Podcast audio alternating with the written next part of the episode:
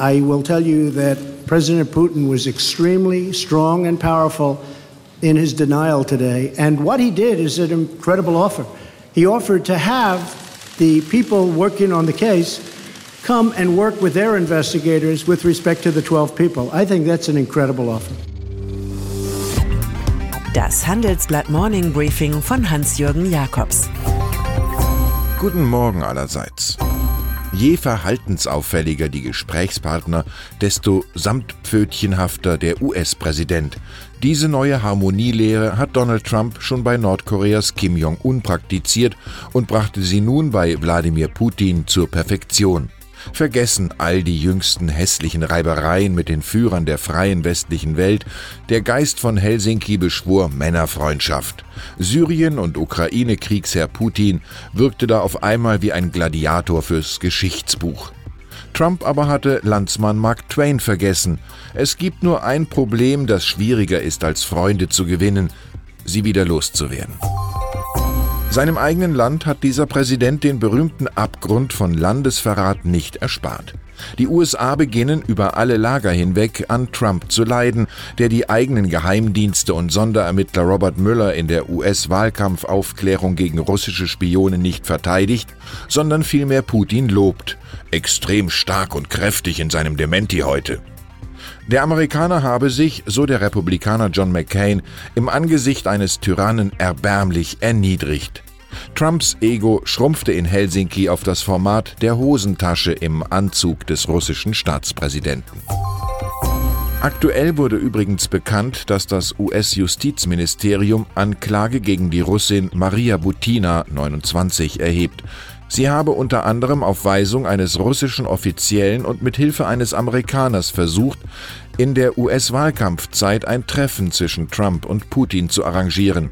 Butina, die am Sonntag in Washington festgenommen wurde, sei es um die Einrichtung eines Backchannel zwischen Moskau und amerikanischen Politikern gegangen.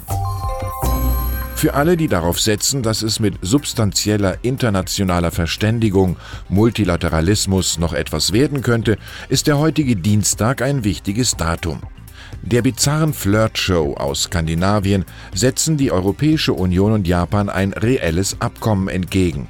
Es heißt, JEFTA tritt spätestens im Herbst 2019 in Kraft und besiegelt Freihandel zwischen den beiden Wirtschaftsräumen.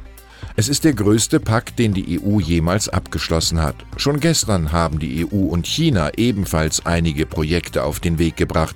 Der Anti-Trump-Virus wirkt.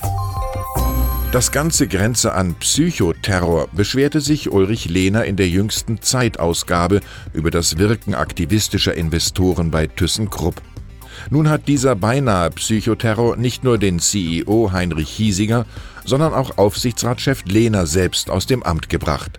Er wolle so die Aufspaltung des Traditionsindustriekonzerns verhindern, die vom Hedgefonds Elliott und von der Finanzfirma Sevian gefordert wird, verkündet der frustrierte Kontrolleur. Wenn sich Lehner da nicht irrt, in Hessen wird nicht Wünsch dir was, sondern Kauf dir was gespielt. Nicht alle macht der grassierende Trumpismus ratlos. Nein, Lanxess-Chef Matthias Zachert bleibt mutig und will in den nächsten vier Jahren rund eine halbe Milliarde Euro in den Ausbau von US-Werken stecken. Der Sohn eines früheren Präsidenten des Bundeskriminalamts kennt offenbar ganz andere Gefahrenzonen. Und Zachert geht davon aus, dass im Handelsstreit zwischen den USA und dem Rest der Welt bald Raison einkehren wird, wie er dem Handelsblatt erklärt. Und dann ist da noch der einstige spanische König Juan Carlos 80, der von einer Ex-Geliebten schwer beschuldigt wird. Er unterscheidet nicht zwischen dem, was legal ist und dem, was illegal ist. So habe der Regent den Bau einer Schnellzugstrecke in Saudi-Arabien einem spanischen Konsortium vermittelt, Schmiergeld inklusive und zudem auch Geldwäsche betrieben. Ein Polizist hatte die Bekenntnisse 2015 heimlich aufgezeichnet, jetzt gelangten sie an die Medien. Sogar Ermittlungen gegen Juan Carlos erscheinen möglich. Ich wünsche Ihnen einen wahrhaft königlichen Tag. Es grüßt Sie herzlich Hans-Jürgen Jakobs.